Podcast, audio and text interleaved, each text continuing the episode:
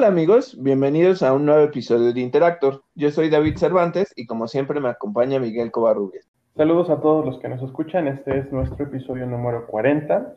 Esta semana vamos a platicarles un poco en videojuegos sobre el parche 1.2 de Cyberpunk 2077, algunas de las cosas que incluye, eh, de la edición para consolas del videojuego Rust que llegará el próximo mayo, el lanzamiento también, vamos a comentarlo, eh, de Monster Hunter Rise.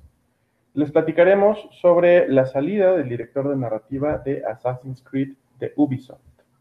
Vamos a hablar también sobre el cierre de las tiendas digitales de PlayStation 3 y, PlayStation Vita por parte de Sony, de la llegada de Genshin Impact al PlayStation 5 y eh, de la edición mejorada para consolas de Elder Scrolls Online. La tendremos el próximo junio. Además de esto, les platicaremos un poco sobre el primer gameplay de Resident Evil Village para PlayStation 4 Pro. Y eh, noticias de cine, vamos a platicarles un poco sobre los retrasos de películas, un tema de que ya estamos un poco acostumbrados. Vamos a hablarles eh, un par de cosas sobre el Snyderverse, que sigue dando de qué hablar y seguirá. Hablaremos también sobre la cancelación de películas por parte de DC, la fecha de estreno de Black Adam, el cast de voz de la eh, adaptación animada de Batman, de Lost, eh, perdón, de Long Halloween, y eh, como una noticia pues un poco fuera de serie, tendremos una precuela de Game of Thrones o de Canción de Hielo y Fuego que llegará al teatro, nada más y nada menos. Además de esto, les hablaremos de la adquisición de Netflix eh, de los derechos de la cinta Knives Out. Van a producir pues un par de secuelas, vamos a platicarles de qué va esto. Y les platicaremos también sobre la adaptación de Monkey Master que llevará a cabo John Woo eh, como parte del MCU. Monkey Master es una obra eh, creada por Stan Lee. Les platicaremos también sobre el cast de la serie Kenobi, el segundo, el segundo tráiler de Spiral, y eh, una reseña spoiler free de Godzilla vs. Kong. Por último, en series vamos a platicarles alrededor de todo lo que anunció eh, Netflix en cuanto a anime, eh, sobre la producción de la temporada 2 de The Witcher, que ya concluyó. En noticias del Arrowverse, pues tenemos ya un actor elegido para interpretar a Bart Allen. resulta también que Stars acaba de cancelar American Gods, para quienes sean fans, pues escúchenos, porque les vamos a platicar de qué va esto. Eh, arrancó o arrancará en junio la filmación de eh, la serie The Last of Us para HBO. Y eh, como cada semana, les platicaremos nuestras impresiones sobre el último episodio de The Falcon and the Winter Soldier. Comenzamos. Y bueno, noticias de videojuegos, lo primero que tenemos es que el próximo 21 de mayo saldrá eh, la versión para consolas del videojuego Rust. Este es un videojuego eh, que salió originalmente para PC en 2013. Sale en esta ocasión para Xbox One, Xbox Series S y X y también para PlayStation 4 y PlayStation 5. Si eh, quieren probar un videojuego survival, un shooter survival multiplayer que también se juega en línea, pues pruébenlo, no dejen de darle una oportunidad. Y bueno, hablando de otro juego que es muy exitoso también y que pues eh, convoca muchísimos fans, eh, primero que nada, pues ya les habíamos comentado un poquito acerca de este juego, en específico yo les había dicho pues que sí, no, no, el, la jugabilidad a mí no me había fascinado, pero ojo, porque el hecho de que les haya dicho que no me que no me enganché con este juego no quiere decir que no les vamos a traer la información. Y justamente porque el juego se estrenó la semana pasada, este, pues creo que es una buena oportunidad para revisarlo porque justamente creo que trajo nuevas adiciones a lo que hace la franquicia. Y entonces, pues bueno, sí, hablamos de Monster Hunter Rise, ¿no? Entonces, ah, principalmente hay que saber que va a añadir algunas actualizaciones para, para este mes de abril, donde ya vamos a ver a los Camilios y a los Apex Rátalos. Entonces, nada más para que si ustedes ya tienen este juego o si se están esperando un poquito, eh, se van a hacer estas adiciones para eh, incluir estos nuevos monstruos dentro del catálogo de los que ustedes pueden cazar en el juego. Ahora, ¿qué les puedo decir sobre este juego? La verdad es que hay algo que, estaba yo comentando con Miguel y se me hace que el juego se ve muy, muy bien. Eh, recordemos también que, pues sí, o sea, hay una diferencia total entre lo que la expectativa de gráficos que te puede dar un PlayStation o un Xbox y lo que te puede ofrecer este un Nintendo Switch, ¿no? Pero la verdad es que el, el, Switch lo corre muy bien. Es otro de estos juegos que tiene el RE Engine y corre fantástico, ¿eh? La verdad es que pudieras pensar, bueno, pero en realidad, ¿cómo va a correr el RE Engine si, pues, el RE Engine lo que busca es como esa completa naturalidad, ¿no? O sea, que se vea muy realista los escenarios y todo. Sí, o sea, por una parte esto incluye el ver el realismo dentro de todas estas eh, secuencias y la animación, pero yo creo que también lo que hace el RE Engine es que facilita pues el renderizar todo, ¿no? O este que incluso el juego lo corra mucho más rápido o, que no haya como tantos problemas a nivel visual. Pero bueno, entonces este juego lo que yo les quiero decir es que es la verdad bastante divertido. Eh, se ve muy, muy, muy, muy, muy eh, interactivo en, la forma en la que puedes participar. Recordemos que también puedes hacerlo ya sea con, ya sea como un solo jugador o metiéndote al multijugador, invitar a tus amigos a través de, otro Nintendo Switch. Bueno, puedes hacerlos que participen contigo y eso está muy padre porque justamente eh, activas como todas estas dinámicas de grupo en las que vas y cazas a los monstruos. Ahora, lo que quiero decir es que esta, eh, les habíamos comentado sobre todo de los Palamuts que pues cobran un papel, pues yo digo que importante porque eh, es otra de estas dinámicas que está sumando la, franquicia dentro de este juego. Entonces, los Palamuts, eh, si bien hay como un modelo base, hay diferentes tipos de, perritos, ¿no? Entonces está interesante porque puedes escoger qué tipo de perrito quieres, este, más bien, pues ya sabes, ¿no? Esta parte de, de como RPG en donde diseñas a tu personaje. Eh, los escenarios del juego son clásicamente de esta parte del Japón, eh, pues llamémosle un poco feudal, pero pues obviamente también mezclado con eh, pues la, el lore del, mismo juego. Entonces puedes ver diferentes cosas.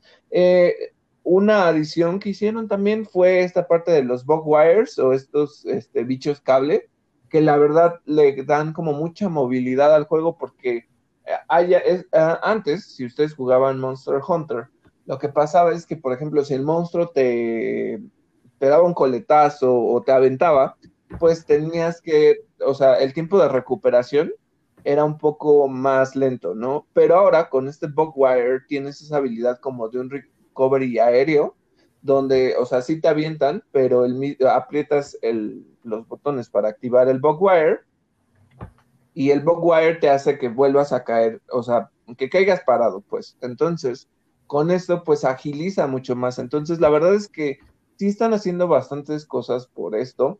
Hay algo que me, que me llamó la atención, pero no sé necesariamente si esto es algo relativo al, al tipo de juego o qué tenga que ver, porque cuando yo jugué Monster Hunter World, es, fue, fue completamente diferente. O sea, la dimensión y la capacidad que tienen los escenarios, pues es, muy grande. Pero eh, las escalas que, tienen, pues sí, los monstruos, es pues considerable. En este juego no. Y esto es algo que me llamó mucho la atención porque, bueno, primero que nada, les tengo que decir que, eh, pues dentro de, de este título, vas y aceptas las misiones. Tienes muchas misiones de principio. Ya sabemos que em, tienes eh, una gama de armas, de 16 armas, si no me equivoco, que, obviamente puedes ir mejorando o que puedes ir obteniendo, junto con las armaduras y todo esto, que eh, las vas creando conforme vas cazando a los monstruos. Pero les digo, bueno, el set es de 16 armas alrededor y entonces lo que también hace es que pues desde un principio te deja entrar y ver todos los monstruos que, puedes cazar o por lo menos te abre una gama bastante amplia. Y entonces lo que puedes hacer es ir seleccionando estas misiones. Por eso les decía que los, aquí los Palamuts funcionan, porque, eh, pues sí, obviamente te sirven como un método de transporte y también como un compañero de ataque. Entonces, pues sí, tienes a los pálicos, tienes a los Palamuts y pues puedes ir cazando los monstruos. Ahora, llegas a los escenarios donde están estos monstruos y en general hay un, pues llamémosle un número específico de monstruos dentro de este título porque eh, para este escenario, digamos, hay tres. Entonces es uno que obviamente es el que vas a ir a cazar y uno que va a ser el que puedes montar para atacar al monstruo que estás cazando y a lo mejor uno secundario que haya por ahí, ¿no? Entonces, está interesante porque eh, lo que me llamó mucho la atención es precisamente el, punto de la, del escalado de, cada uno de los, de los monstruos, porque en teoría no se ven tan grandes. O sea, podemos ver un Rázalos y hay, hay no recuerdo en este momento su nombre, pero hay un, hay como una especie de chango murciélago y no, o sea, en, tú ves a tu personaje, ves al, al Palamut, y en realidad no se ven tan grandes, o sea, no se ven tan imponentes, o sea, eh, el diseño de los monstruos es fantástico, como siempre creo que si hay algo en lo que Monster Hunter eh, resalta es precisamente el diseño de los monstruos. Pero lo que les digo es que se siente un poco raro porque al final ves monstruos muy chiquitos. Entonces, por ejemplo, puedes ver un Rázalos que en teoría es gigantesco y lo sientes como, no sé, o sea, hagamos una referencia relativa, ¿no? O sea, no lo ves como el dragonzote gigante que es, lo ves como un elefante chiquito. O sea, se, ven como miniaturizados de cierta forma entonces, bueno, pues esto, digo, si, si ustedes son piquis en ese sentido, pues puede como alterar un poco su, percepción. Creo, creo que al final lo que, que, este juego es que te da muchísimas horas de diversión porque pues el mínimo que te puedes entretener con esto son alrededor de 40 horas. Entonces, ustedes la verdad, eh, como fans, tienen una joya dentro de este juego les digo, mejoraron como ciertos aspectos de la movilidad. Entonces, pues además de los brincos que pueden dar, pueden dar, este, eh, pueden moverse en a puntos adicionales con, con, ayuda del, del. Entonces, yo como no fan de la serie, eh, pero es que quiere decir que, más bien, no es que no sea fan, es que no, le agarro al modo de juego. Pero se me hace un juego muy divertido, muy, muy divertido, con dinámicas interesantes, que están mejorando y que están cambiando la forma en la que los juegos de, de consolas de última generación o consolas que no necesariamente sean las de Nintendo, como que, ¿sabes? Tienen, el juego de Nintendo tiene un tono específico y, o sea, esas dinámicas creo que enriquecen mucho lo que el jugador puede obtener al final. Entonces, esa es mi, valoración de, Monster Hunter Rise. Si ustedes son fans, eh, cómprenlo. La verdad es que sí, se ve muy, muy divertido y pueden pasarse muchas horas jugando con él. Oigan, y si ustedes eh, todavía tienen PlayStation 3, eh, PSP o algún PlayStation Vita, pues eh, esto les interesa. A partir del 2 de julio, PlayStation Store dejará de ofrecer títulos para estas consolas, para estas plataformas. Si tienen todavía algún cupón redimible que quieran canjear por un juego nuevo, por contenidos, eh, eh, pues háganlo lo más pronto que puedan. Esto lo que va a afectar, lo ha dicho ya PlayStation, es a las compras nuevas. Las compras anteriores, todo el repertorio de juegos que ustedes hayan adquirido para sus dispositivos PS3, PSP y PS Vita se respetarán y podrán ser descargados todavía. Eh, pero como les decía, bueno, cualquier cupón, han, anunciado esto y han hecho mucho énfasis en esto, va a ser validado siempre y cuando lo canjeen antes de la fecha, que es el 2 de julio próximo. Bueno, y aquí yo quiero sumar algo. Se me hace, ¿sabes? Se me hace un poco triste y, también estuve como siempre sondeando las redes sociales. Sí hubo gente que decía, no, ¿cómo crees? O sea, pero el, legado de las consolas y entonces pues como que vas haciendo que la gente realmente deje de jugarlo, ¿no? yo aquí haría una pregunta, porque realmente se me hace... Em, se me hace un punto crítico ya para este tipo de consolas. Eh, por ejemplo, tú nos mencionabas, ¿no? PlayStation Vita, PlayStation Portable y PlayStation 3. Eh, em, yo, les he comentado, o sea, por ejemplo, yo tengo mi, mi Play 3. Eh, el otro día, eh, buscando dentro de, de, todos mis almacenados que tengo en la casa, encontré mi PlayStation Portable y este, pues la verdad es que sufrí eh, bastante porque, digo, ya no lo he jugado hace muchísimo, muchísimo, muchísimo, pero en realidad pues yo le tenía mucho aprecio a mi PlayStation Portable, entonces eh, lo que me di cuenta, y esto es eh, pues algo, la verdad, triste, porque encontré que la batería del, de mi PSP, o sea, haz de cuenta que lo, que lo moví, lo encontré y la batería ya estaba hinchada. Entonces, pues ya básicamente la batería ya no sirve, o sea, porque incluso intenté, dije, bueno, hay veces que los mismos equipos siguen funcionando aún con la batería, pues sí, en, en ese estado, pero ya este, traté de cerrar la tapa y entonces ya, ya ni siquiera la, la dejaba cerrar, entonces, pues sí, la, la batería se botó por completo. Eh, recordemos que pues obviamente los, los equipos pues muchas veces eh, tienen una vida en específico, ¿no? Entonces, pues es hablar de esto. Entonces, por ejemplo, si yo quisiera regresar de alguna forma a jugar algún título de mi PlayStation Portable, ya no puedo, porque pues tendría que comprar una batería y pues me saldría carísimo, porque pues obviamente cuando ya empiezan a revender de cosas que ya no hay, te sale en un ojo de la cara. Entonces, realmente pues es un poco triste. Pero bueno, regresando al tema de, eh, de realmente remover estas tiendas de, de, los dispositivos anteriores, aquí es donde viene mi pregunta.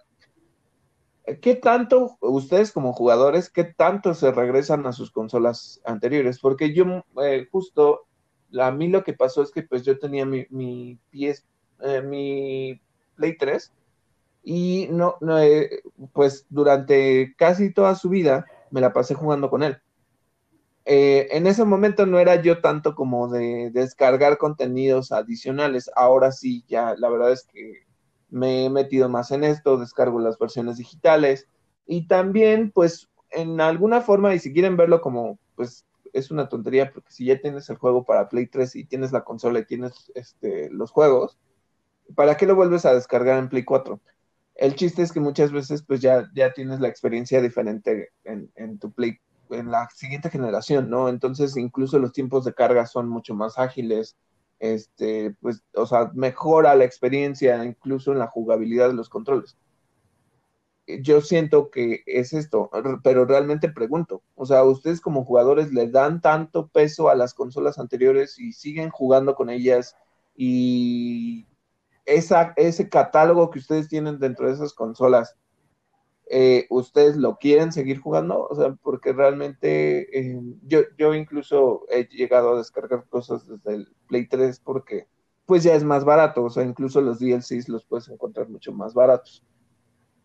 Pero eh, últimamente he encontrado que casi no he regresado a mi consola. Muchas veces buscamos esta retrocompatibilidad y al final pues aunque tengamos el dispositivo ahí, pues no estamos regresando a él. Entonces, eh, se me hace que con esto pues ya le dan el fin a estas eras anteriores. Eh, ¿Qué digo? ¿Realmente quién se compró un PlayStation Vita o por ejemplo el PlayStation Portable Go? Que eran estas versiones diferentes. Y el Vita pues se incluyó como estos controles táctiles y todo pero hay, hay todavía mucho, porque según yo, el, el Vita fue un fracaso de ventas para Play, entonces, eh, pero no sé, o sea, como que, ¿sabes? Con eso ya le dan el último, el, el pues sí, ya el, es el último clavo en el ataúd de, de Play 3. O del portable. Entonces, no sé, o sea, yo me siento como un poco contrariado con esto, pero a la vez entiendo que pues si ya no juegas tanto, entonces, como por qué, ¿no? O, no sé tú qué opinas sobre esto. Eh, mira, yo mi, PlayStation 3 lo tengo todavía. Eh, si, si, lo, si lo llego a poner, lo que juego mayormente son los juegos que tengo en físico. Eh, creo que, yo creo que la mitad de mi repertorio, no, no mucho más de la mitad de mi repertorio fue físico. Eh, los juegos digitales son, los que menos jugué y, tengo menos digitales que físicos. Entonces yo creo, quizá me equivoque, pero yo creo que todavía los usuarios de, PlayStation 3 fuimos muy de físico y lo que me intriga es el futuro, qué va a pasar eh, en unos años cuando eh, PlayStation se plantee cerrar la PlayStation Store para PlayStation 4, porque ya, ya es una generación que yo creo, no sé, me gustaría ver números al respecto, pero yo creo que ya es una generación de consola pues, que tendió mucho, mucho más a lo digital, ¿no? Aunque claro, los, entre muchos gamers eh, persiste la filosofía de que pues hay que tenerlos en físico porque es la única forma de, eh, de asegurarnos de que sean nuestros, ¿no? Eh, de que justamente no, no, no, nos llegue a pasar alguna cosa con, con las versiones digitales o con los markets. Mm, no lo sé, yo por un lado creo que es, es normal que dejen de darle, eh, de, de, invertirle recursos a una, a una generación que pues ya tiene, pues, mm, ¿cuándo salió el Play 3? ¿2006? ¿Una cosa así? Creo que pues, sí.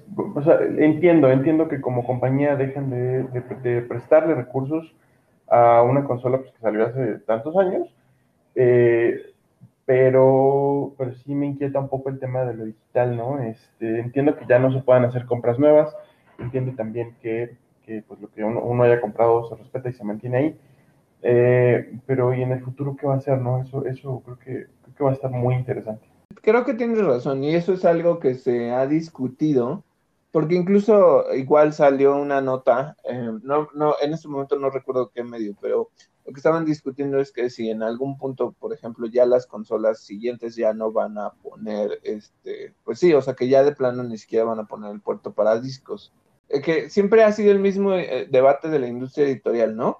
¿Qué es mejor, papel o digital? Y ahora pues, tenemos dispositivos como los Kindles que te dejan almacenar muchísimos libros que son incluso más baratos y tienes a los, libros físicos, ¿no? Entonces, creo que siempre va a depender de la apreciación uno del, consumidor o del comprador y también de, mira, por una parte, a nivel eh, producción, pues puede ser mucho más barato ya no, ya no generar discos. ¿no? O, cualquier otro formato, por ejemplo, porque pues eh, Nintendo lo que hace es con los estos, con las estas memorias chicas, ¿no? O sea que con estas juegas, ¿no? Pero yo creo que siempre, eh, eh, por una parte sí es costo de producción, pero por otra no, porque recordemos que ahorita pues puedes tener la edición más bonita y lo que quieras, este, que sí es completamente digital, pero lanzan las ediciones de coleccionista y entonces viene el, el Steelbook, eh, que diga el Steel Case, este, un Artbook, viene este, la figura de quién sabe qué cosa, y viene este, que si un mapa, que si esto y que si lo otro, ¿no? Entonces, son este tipo de cosas que al final, si las quitas, bueno, pudieras quitar el disco y pudieras quitar lo demás y nada más ofrecer, no sé, las ediciones adicionales con las figuras, con, con no sé, con los artbooks y ya. Y el juego digital, claro. Mm, ajá, pudiera ser por ahí y, y, que así las compañías no le pierdan. Pero yo creo que en algún punto sí eh, hay un sentido de alienación en donde vas a sacar a alguien. Entonces, por ejemplo, yo, se los digo, a mí sí me gustan mucho los, los juegos físicos, porque más allá de que, como saben, siempre me ha quedado la duda de que si no compro PlayStation Plus, bueno, pago PlayStation Plus, o si no compro un servicio de nube, entonces, ¿qué pasa con mis, mis descargas digitales? Si por algún accidente trágico le pasara algo a mi consola, y todos esos juegos digitales están ahí y no tengo ese servicio, entonces, ¿qué, van a pasar ¿qué va a pasar con mis juegos? O sea, en, teoría los puedo descargar si me compro otra. Es, una pregunta válida, ¿no? Y entonces, pues yo creo que surge toda esta situación. Pero bueno, eh, les digo, para mí es pues sí un cierre a la generación anterior y te muestra un poco hacia dónde va el futuro, pero pues ya lo vimos, ¿no? al final están ya ahorita las consolas de nueva generación, tienes dos versiones, la versión estándar con el puerto de discos y la versión completa digital, que pues obviamente pues las versiones digitales pues te quitan más espacio en la memoria que incluso los discos. Esto también es algo a considerar. Así es. Pasando a otra de las franquicias que les digo que a mí me gustan, pero que en, justamente la última me decepcionó, y es que eh, viene una noticia que tiene que ver algo con esto. Pero bueno, el director de la narrativa de, Assassin's Creed, que se llama Darby McDevitt, va a dejar Ubisoft después de 10 años, que obviamente ya lleva trabajando con ellos, ¿no? Entonces, él ha sido el escritor en jefe para algunos títulos como es Revelations, Black Flag, eh, Unity, y es este también parte o pues sí, más bien él también escribió la narrativa de, Assassin's Creed Valhalla. Ahora, aquí yo tengo varios comentarios porque, por una parte, creo que ha construido buenos personajes dentro de las nuevas, em, pues, las nuevas entradas de esta franquicia, pero yo siento que desde pues sí, un poquito desde Revelations. No, la verdad es que Revelations creo que todavía estaba bien. Yo creo que de lo que fue, digo, él solo se encargó de Black Flag, pero desde, mm, ah, no, pues sí, justamente desde Black Flag, eh, luego ya Rogue, Unity, este, todo esto, yo siento que ya perdieron el hilo y justamente me demuestra que, que incluso con Valhalla, ya hasta el sentido mismo de la parte de los ISUS y de la era antigua, como que, ¿saben? O sea, es el problema que yo tengo en este momento con Assassin's Creed es que ni siquiera el pretexto de la era antigua ya es suficiente. O sea, porque no me, no me enriquecieron demasiado el lore sobre esto. Eh, les decía que Eivor al final como que resulta que está por ahí y vive sus experiencias, pero no está atado al pasado, precisamente. Entonces, em, yo, tengo un problema con esto porque siento que, desde que mataron a Desmond Miles, la saga como que, por ejemplo, ahora tenemos a un personaje este, que es Leila, Leila Hassan. Y Leila, pues, saben, como que está ahí, pero no entendías por qué se metió eh, o sea, como que la historia de Leila tampoco es como muy interesante. Y el problema es que construyeron demasiado sobre Desmond e incluso la, misma familia de Desmond sigue, sigue, existiendo porque el papá de Desmond está dentro de esta nueva línea.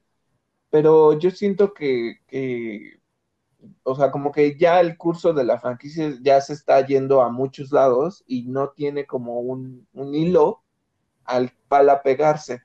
Entonces, eh, no solo esto, creo que al final, incluso ya es algo que los fans han dicho o que han solicitado al mismo Ubisoft, que es, oye, pues necesitamos realmente que, ya dejes un solo protagonista o que expandas más sobre la historia de un protagonista, porque ya ahorita ya tenemos a Bayek, ya tenemos a Alexios o Cassandra, dependiendo de cuál fuera su elección, ya tenemos a Eivor, este, hay el papá de, de Connor Kenway, tienes al, al, abuelo y el, el, otro, el de, el de Assassin's Creed Rogue.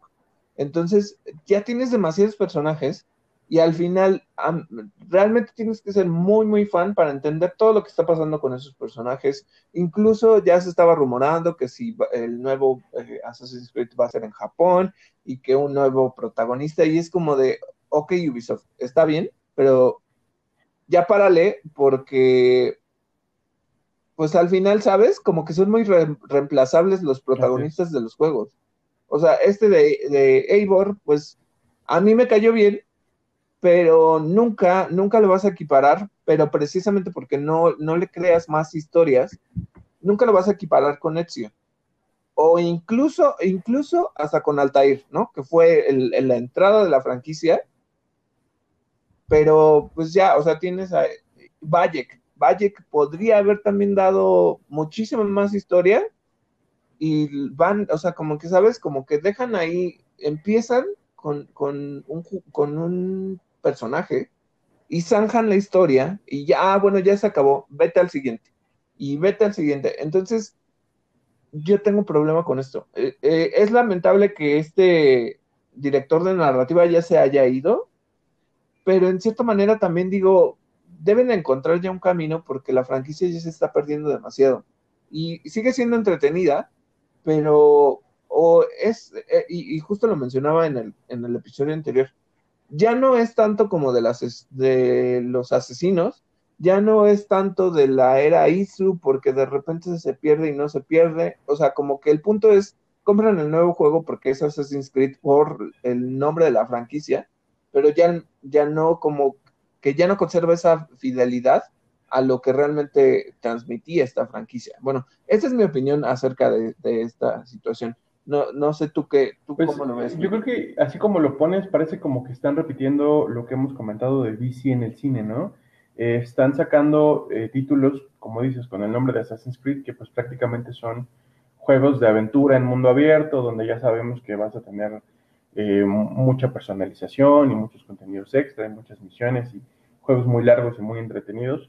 y de paso, toda esta dinámica de el Animus y de eh, las diferencias entre el presente y el pasado y de, y de, los ISU, la civilización antigua, pero como que no están construyendo en alguna dirección, ¿no? Como que, como que todo, todo lo que vivió eh, Desmond, todo lo que intentó evitar y, todo lo que provocó eh, su entrada al ánimo y su, su forma, las veces que revivió las vidas de sus antepasados, pues trajeron consecuencias al mundo del presente que no parece como que les importen ya, ¿no? ¿Qué pasó con Juno, con Minerva? ¿Qué pasó este, con el Templo de América? ¿Qué pasó con los, con los templarios? Con, ¿qué, hacia dónde van los planes de Abstergo? Eh, como que todo eso ha quedado, pues no solamente relegado, sino como que ya no se construyó en esa dirección.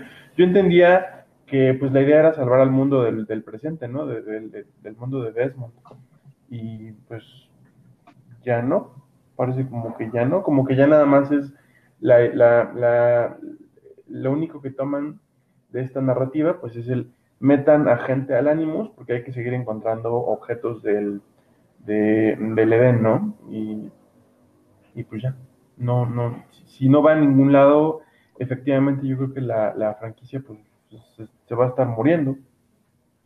O sea, la verdad es que los juegos sí lo siguen haciendo. O sea, por ejemplo, estas respuestas, o más bien estas preguntas que haces acerca de, los issues como Juno o todos estos, se han ido respondiendo poco a poco, pero la verdad es que, te digo, el problema es que ya no hay un hilo conductor. Entonces, se como que se pierden en, en todo esto. O sea, sí se ha respondido esta parte de lo que hizo, el sacrificio que hizo Desmond, entonces pues ya pasó esto pero sabes, como en toda buena franquicia, en toda buena serie, en toda buena película, este, lo que quieres hacer es extender ese momento de gloria. Y entonces yo siento que lo que están haciendo es ya extender demasiado, porque entonces ahora, este, desde el juego anterior y en este se trata de que ya, sí, Desmond lo salvó, pero al final este, había una falla en este sistema de protección, entonces ahora tienen que buscar otra cosa. Y sí, como dices, al final sí siguen construyendo por ahí, pero como que son cosas, o sea, como que ya es demasiado difícil seguir la franquicia. La historia ya como que se torce mucho porque tienes que seguir demasiados detalles y ya no es, o sea, ya no es solo, ok, era una era antigua donde existían estos que no eran dioses, pero que parecían serlo. Y además este era el protagonista, pero pues ha ido cambiando esto, ¿no? Y por eso tienen que meterse con las líneas anteriores de, de asesinos ok, pero ahora es que si eran, o sea, porque ahora ya te pierde que si son los dioses, este, griegos, que si son los, los dioses, este, nórdicos, y que si, o sea, que si los Isus al final eran todos esos dioses, pero ya te pierde. Eh, oigan, y eh, va a salir una versión en 4K, es, la verdad es que es lo más relevante de la noticia, es una versión en, 4, en 4K de Genshin Impact, específicamente para el PlayStation 5. Esto, de acuerdo con la propia desarrolladora china, eh, me parece que se dice Mihayo, lo estuve, lo estuve eh, investigando y parece que esa es la pronunciación. No sé leer mandarín, si ustedes saben, platíquenos. Recuerden que nos pueden seguir en redes sociales y comentarnos también. Nos encuentran en Facebook como Interactor y en Twitter como arroba interactor-podset. Entonces, Mihayo eh, publica justo, justo esto, una versión para PlayStation 5 de Genshin Impact. Lo que, eh, bueno, entre las cosas que aporta será un, eh, o, tendrá, perdón, tiempos reducidos de carga. El 8 de junio, además, saldrá para Xbox Series X y Series S y también para PlayStation 5 la versión mejorada para consolas de The Elder Scrolls Online. Eh, esta es una decisión que se me hace un poco rara por, por ejemplo, en Game Pass y, yo sé que puedes jugar este Elder Scrolls Online en una Series X o, S sin ningún problema. Eh, eh, pero bueno, si ustedes ya tienen la versión, si, ya eran jugadores de, eh, de, Elder Scrolls Online en Xbox One o en PlayStation 4, adquirir la versión mejorada para consolas de nueva generación de manera gratuita. Entre las mejoras que ofrece también están tiempos de carga reducidos. Vemos como pues es una de las características eh, más apreciadas, no sé si por los fans, yo creo que sí, pero sobre todo por los diseños, por los, eh, por las desarrolladoras. Es, es mm, no sé qué pensar al respecto, se me hace un poquito como darse palmadas en la espalda a ellos mismos por algo que, pues sencillamente tendría que ser, ¿no?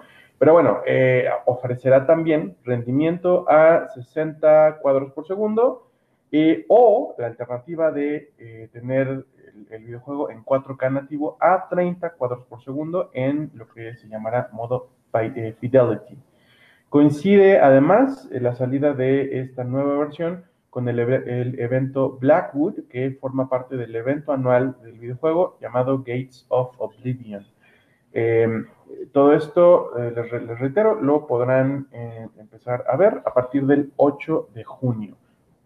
Bueno, y pasando a otro juego que justamente también fue bastante polémico, o más bien sigue siendo polémico, porque el punto es que eh, Cyberpunk 2077 acaba de lanzar el parche 1.2, eh, donde mejora cosas que en realidad no debería de estar mejorando, pero bueno, o sea, porque debió de haber sido una mejora desde el principio, pero bueno, lo, ¿qué es lo que está arreglando? uno, la sensibilidad para el manejo de los vehículos. Este, otra cosa muy graciosa que, los NPCs que ya se murieron ya no se están moviendo porque seguían, unos seguían vivos, otros estaban ahí retorciendo, entonces, bueno, ya no se van a mover para, para el disfrute de, ustedes que, que, jueguen este título, ya no se van a mover los muertos, entonces este, ya no van a estar como zombies. Y bueno, también otra cosa que lo que va a hacer es eh, mejorar el desempeño o eh, evitar justamente el crasheo de, pues sí, o sea, que de repente estás jugando y te saque del juego, ¿no? Entonces, bueno, ya tenemos este nuevo parche. Si ustedes compraron eh, Cyberpunk, pues díganos realmente si, si este parche les ha funcionado o si solo estaban esperando los nuevos parches para consolas para que ustedes pudieran realmente em, jugarlo. Y em, bueno, hablando de esto, lo que dijo CD Projekt Red, que es la, desarrolladora, es que al final lo que están esperando o que más bien están haciendo como cierta promesa es que ya no van a, para sus próximos lanzamientos de otros nuevos títulos, lo que esperan es ya no hacer como este punto de prometer cosas que no van a poder cumplir. Y esto hablando de su estrategia de marketing, lo que quieren es que sea más controlada para precisamente ofrecerle a los jugadores una experiencia optimizada que vaya acorde con la promesa que estén haciendo. Entonces, pues bueno, una parte se me hace bueno, pero sabes, es como siempre, ¿no? O sea, pues ya después de que sucede la tragedia, pues obviamente, pues sí, ya no, no les puedes decir, este, ¿sabes qué? Este, vamos a seguir sacando las cosas así como así, ¿no? Tiene que haber una consecuencia y creo que ya la hubo. Pero bueno, eso es lo que nos están prometiendo. Y ahora, Hablando de otro juego que ya saben que yo estoy esperando muchísimo, muchísimo, muchísimo, es Resident Evil Village.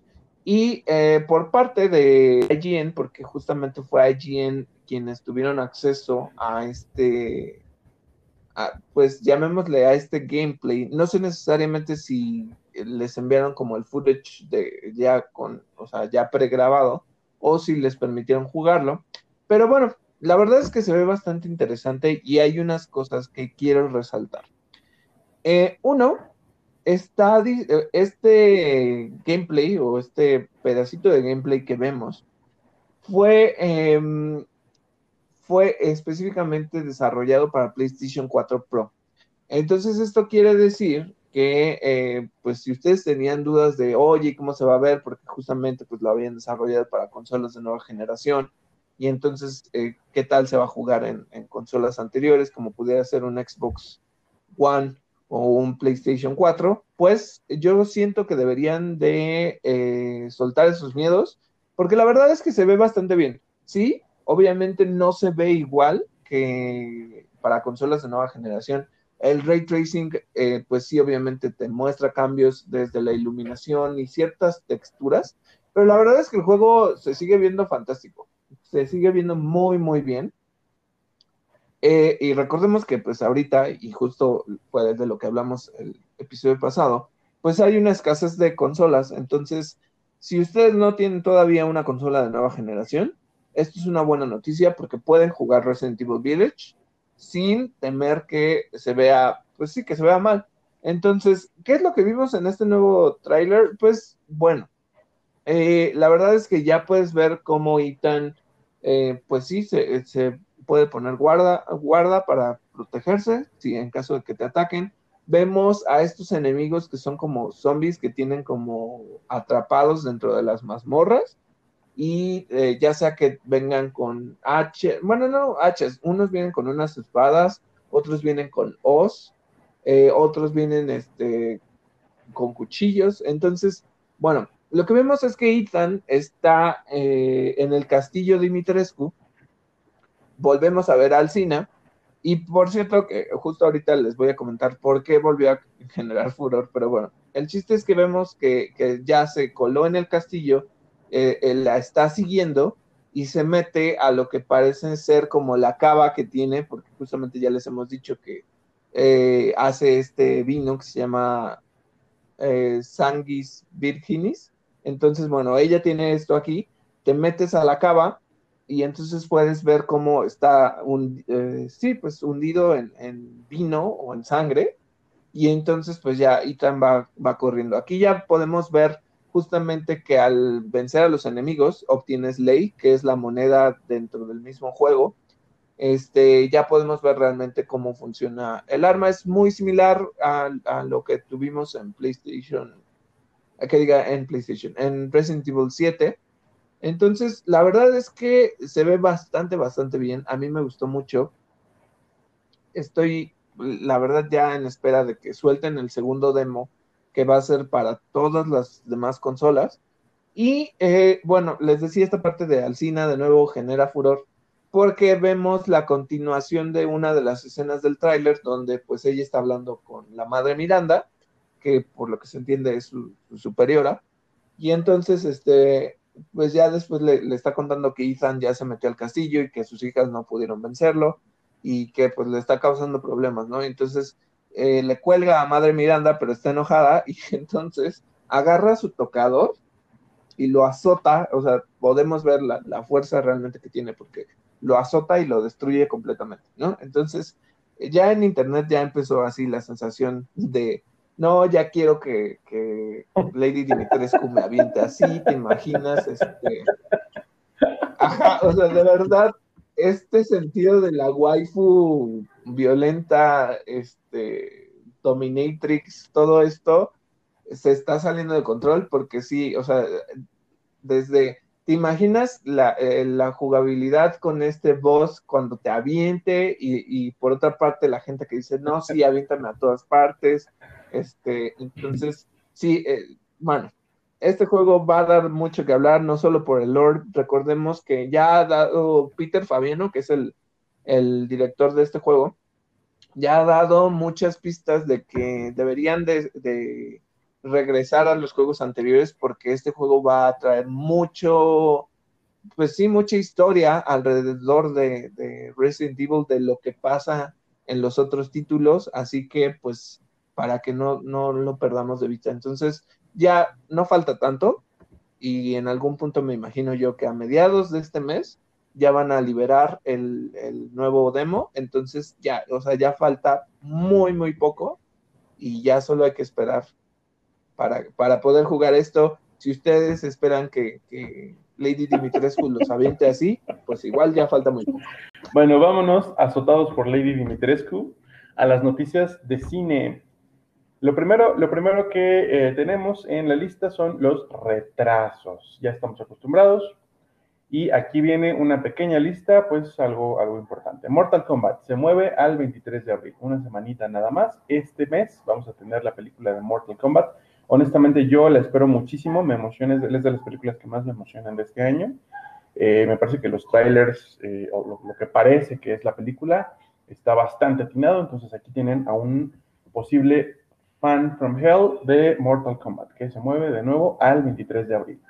Uncharted se va al 18 de febrero de 2022. Ya se había movido, se mueve una semana. Claro, esta película, pues todavía, a esta película todavía le falta un poco menos de un año para estrenarse, pero pues bueno, sufre un eh, movimiento más.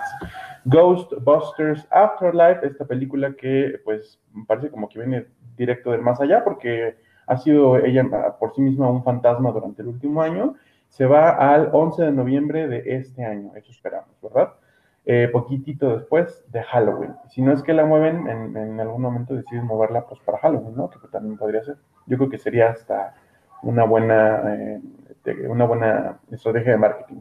Y por último, Resident Evil, la película de Resident Evil Welcome to Raccoon City, se va al 24 de noviembre.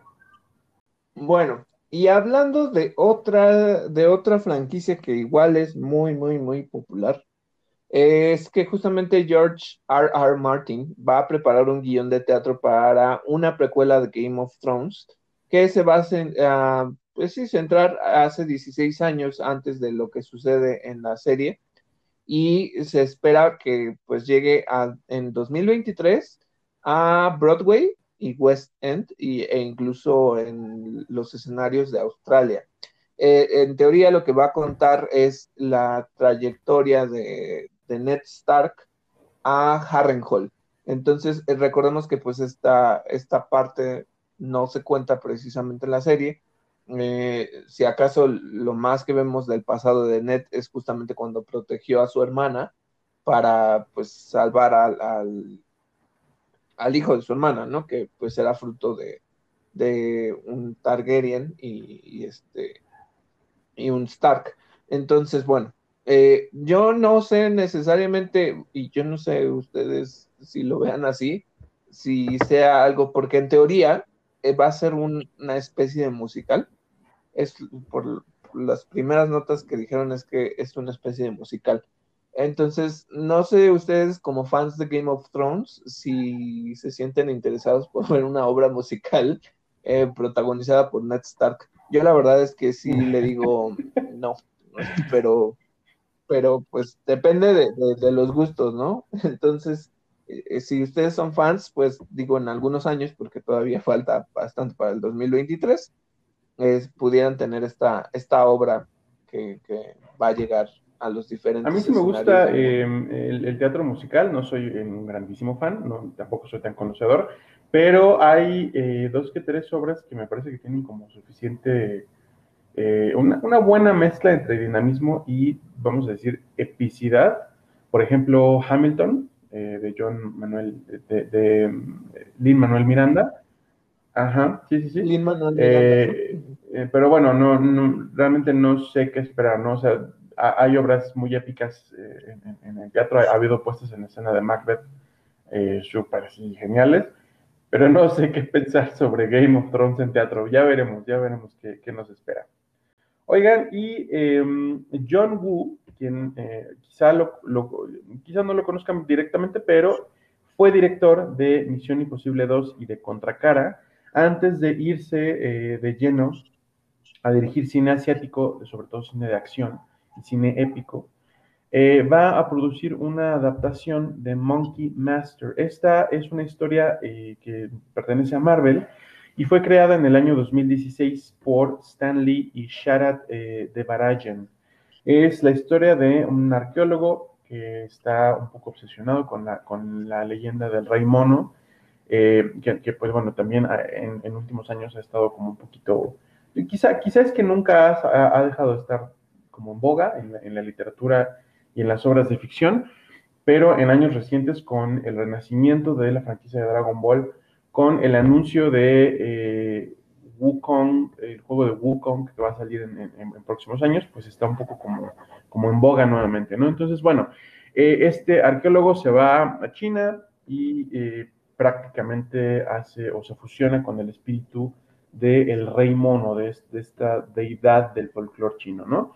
Eh, lo que están planeando es una eh, colaboración entre el propio eh, John Woo, quien estaría produciendo, sería el showrunner, digamos, de esta adaptación, que no está muy claro si será todavía una película o una serie, pero trabajará de cerca, o eso es lo que parece ser hasta ahora, con el mismo Sharat Devarajan, el co-creador de esta obra. ¿Cuándo lo podemos esperar? No sabemos, solamente tenemos esta noticia. Es una adición más a el MCU que seguramente podremos ver a través de Disney Plus. Y bueno, hablando de la competencia de Disney Plus, es Netflix. Y Netflix, la verdad es que se está asegurando bastantes eh, contratos y bastantes propiedades que, que, le pueden servir muchísimo. Entonces, si ustedes vieron esta película de Knives Out, la verdad es que yo sí la vi y me gustó. No es, o sea, tampoco es como que diga, wow, me, me mató y completamente me voló la cabeza, no. Pero em, la disfruté mucho, creo que es de estas películas de sobre pues descubrir quién es el asesino y todo esto que, que son bastante entretenidas. Eh, creo que tiene un eh, pues sí, o sea, como que es cómica en cierto punto, pero más que nada es sarcástica, o como que tiene como cierto comentario ahí, que, me gustó, pero bueno, Netflix ya lo que hizo es que cerró un trato por 450 millones de dólares, de acuerdo con Variety, y este, entonces tanto Ryan Johnson, que es el director, como Daniel Craig van a regresar en, este, en el elenco y la dirección. Entonces, espérense dos, dos películas más que, lleguen a esta, llamémosle ahora franquicia, que justamente pues ya Ryan Johnson ya había dicho que, le gustaría hacer secuelas, pero pues ahora ya se las aseguró Netflix.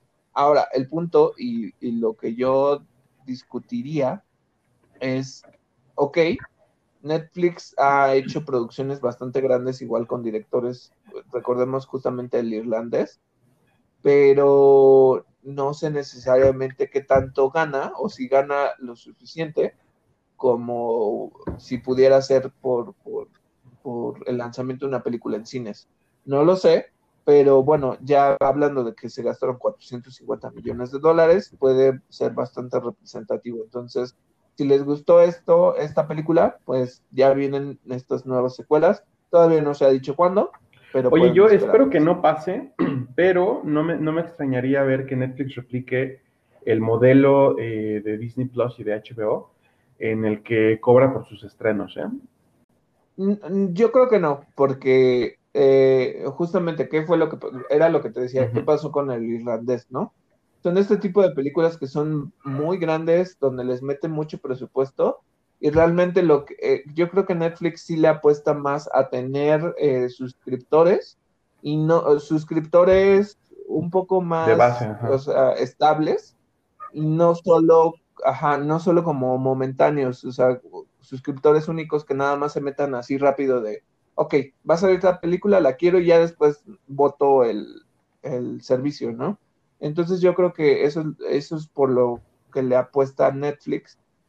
Yo decía que no sé qué tanto les, les dé de beneficio, pero me imagino yo que debe ser bastante. Entonces, pues sí, yo, yo sinceramente no creo que le vayan a gustar por ahí, por ahí ¿eh? ¿eh? Bueno, pasando a otras noticias. Este mes inicia la filmación de la serie Kenobi, la serie basada en la vida de Obi-Wan Kenobi entre los episodios eh, 3 y 4 de la saga. Eh, la serie es producida por Lucasfilm eh, para Disney Plus y eh, lo que se reveló es el elenco principal de la serie. Por supuesto, Ewan McGregor como Obi-Wan Kenobi, sin, lugar, a dudas, uno de los personajes y, también actores más queridos de la saga en los últimos años. Hayden Christensen regresa como Darth Vader y es muy importante, a mí me parece muy importante decirlo y espero que se mantenga así, regresa como Darth Vader, no como Anakin Skywalker. ¿Por qué él? Me imagino que porque vamos a ver su cara.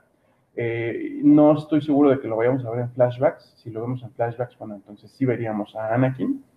Eh, es quizá una oportunidad también para, mezclar un poco los looks de la serie animada Clone Wars con el live action. Eh, no se sabe todavía si veremos a, a, Rosario Dawson no, no parece todavía formar parte del elenco. Eh, una de las noticias que trascendieron sobre el elenco, bueno, es, la de que Joel Edgerton y Bonnie Peace regresan como Owen y Beru Lars, los tíos de Luke, los tíos adoptivos de Luke en Tatooine. Eh, tenemos también en el elenco a Moses Ingram, quien interpreta a Jolene en The Queen's Gambit. Si vieron el Gambito de la Dama, bueno, es, esta, actriz, ¿no? aparece también Kumail Nanjiani, espero estarlo pronunciando bien, él eh, tuvo un papel en Men in Black International. Indira Barma, a quien quizá conozcan como Niobe en Rome, o, más, más, probablemente como Hilaria Sand en Game of Thrones. Tenemos también a Rupert Friend, quien eh, interpretó al agente 47 en la adaptación cinematográfica de Hitman del año 2015. Eh, participará también el actor O'Shea Jackson Jr., quien, eh, pues, entre los, los, créditos que le conozco, está el de Ice Cube en la película Straight Outta Compton, y también eh, me parece que tuvo un papel pequeño en Godzilla King of Monsters.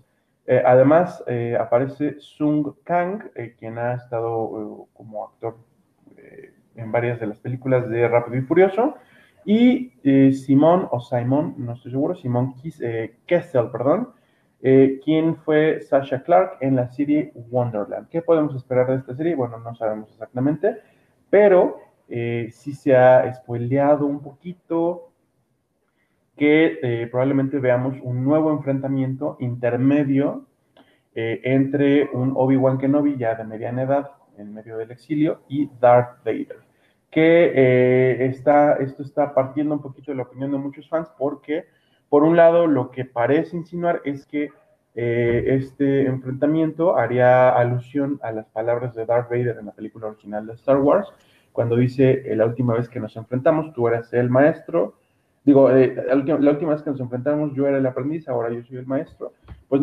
mm, parecía que podía referirse pues, a su enfrentamiento en Mustafar durante el episodio 3, pero puede que no, puede que eh, pues arreglen un poco la continuidad para que se refiera a un enfrentamiento netamente entre Darth Vader con el traje eh, mecánico, con su traje de cyborg, eh, con su, armadura Sith, y un Obi-Wan Kenobi pues medio viejo, ya como medio acabado, ya sabemos además que pues, una de las cosas que utilizaron para explicar el cambio de apariencia entre un Obi-Wan de cuarenta y tantos años y un Obi-Wan de, me parece que cincuenta y tantos años, eh, entre las dos películas, pues es que vivir en un planeta desértico ya acaba. Entonces ya veremos qué tal, eh, si se lucen en el departamento de maquillaje, yo espero que sí, supongo que sí. Y pues nada, estamos como muy hypeados y muy a la expectativa porque pues The Mandalorian nos ha dejado eh, la vara muy en alto. Yo lo que espero de esta serie, digo, eh, a lo mejor pudiéramos ver a, los gemelos más chicos, porque obviamente pues si aparece Owen y Beru, pues eh, puede que por ahí salga Luke niño, ¿no? Recordemos que va a tener 10 años. Vamos a ver si se traen a Mark Hamill y, lo, y, lo, rejuvenecen hasta los 10 años. No, por favor, ya que se consigan un niño. Este, no, eh, no, porque eh, ya, yo, yo lo que, yo más que nada lo que estoy esperando, sí, además de un nuevo enfrentamiento, buenas coreografías de lightsabers. Eso es lo que quiero. O sea, sí hay, ya se los he dicho muchas veces. Eh, sí, yo conocí Star Wars con, con, la, con episodio 4, 5, 6. Pero yo me, o sea, me enganché y me encariñé con las precuelas. Entonces, pero si hay algo que tienen las precuelas, es la mejor acción de lightsabers que puede existir dentro de la franquicia, porque ya las últimas películas no me gustan. Entonces, este, eh, si acaso medio la, la escena entre esta Rey y Kylo en el trono de, del mono este que, que sirvió para nada. De Snoke, ajá pero nada más, y eso es lo mucho que puedo decir. Pero la verdad es que las precuelas tienen muy buenas escenas de, más bien secuencias de, combate con lightsabers, y eso es lo que espero ver. Entonces, sobre todo porque la escena de justamente el enfrentamiento en Mustafar es épico, o sea, épico, épico, épico. y la música de, ay, no me acuerdo cómo se llama, Battle, Battle of the... Eh, Duel, Duel of the Fates. Duel of the Fates, no, es, esa, esa pieza es, no saben, o sea, a mí me, me, encanta esa pieza y sobre todo pues me hace pensar mucho en, Anakin y en, en Obi-Wan. Pero bueno, eso es lo que yo espero. Eh, justamente Moses Ingram, que salió en Gambito de Dama, eh, estuvo comentando por ahí que, pues igual ella tiene o sea, puede, tómenlo como a la mejor broma, pero pues dijo que a lo mejor tiene escenas con, un sable de luz, entonces no lo sabemos.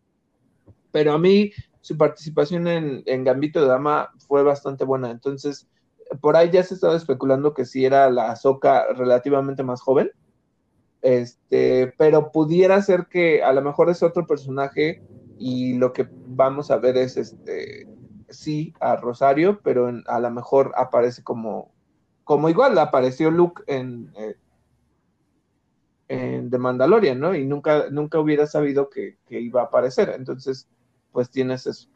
Bueno, hablando de dos cosas, eh, eh, ahorita les voy a contar sobre dos cosas. la primera es sobre un tráiler. Esto, pues es un tráiler que ya se retrasó básicamente un año y la película también ya se retrasó bastante porque iba a salir el año pasado. Pero bueno, es esta película que se llama Spiral. Y Spiral es del libro de So. Entonces, si a ustedes les gusta So, el juego del miedo, eh, pues esta es una nueva entrada. La verdad es que es un... Yo tenía como cierta curiosidad. Ahora no sé realmente quién es el, el Jigsaw Killer, porque recordemos que en la película de Jigsaw, que es la última entrada eh, antes de esta nueva película. La verdad es que es ya súper torcida, otra trama súper torcida que yo ya no ya ni me acuerdo quién es quién, pero según yo, el doctor que se corta el pie en la primera película resulta ser el imitador de la última, si no me equivoco. Pero bueno, el punto es que en esta, pues ya pasaron muchos años de que se muriera, bueno, más bien, sí, de que muriera el Jigsaw Killer, y ya como que los juegos de, eso ya no habían ocurrido.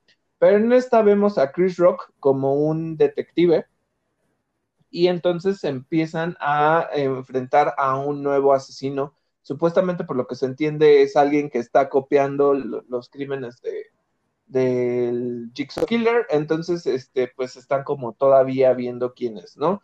Eh, si ustedes ven el tráiler en inglés, se me hace un poco chistoso porque eh, Chris Rock, bueno, yo no lo he visto en papeles serios, o sea, no es como, por ejemplo, eh, Adam Sandler con la última película que hizo de algo de Jules, no me acuerdo cómo se llama, donde lo ves ya en un papel más serio, que realmente como que revitalizó su carrera y que pudieras ver que tiene un rango más amplio de, de su actuación. O no, no recuerdo qué otro actor que también es de comedia y, y ya cambió como esta perspectiva.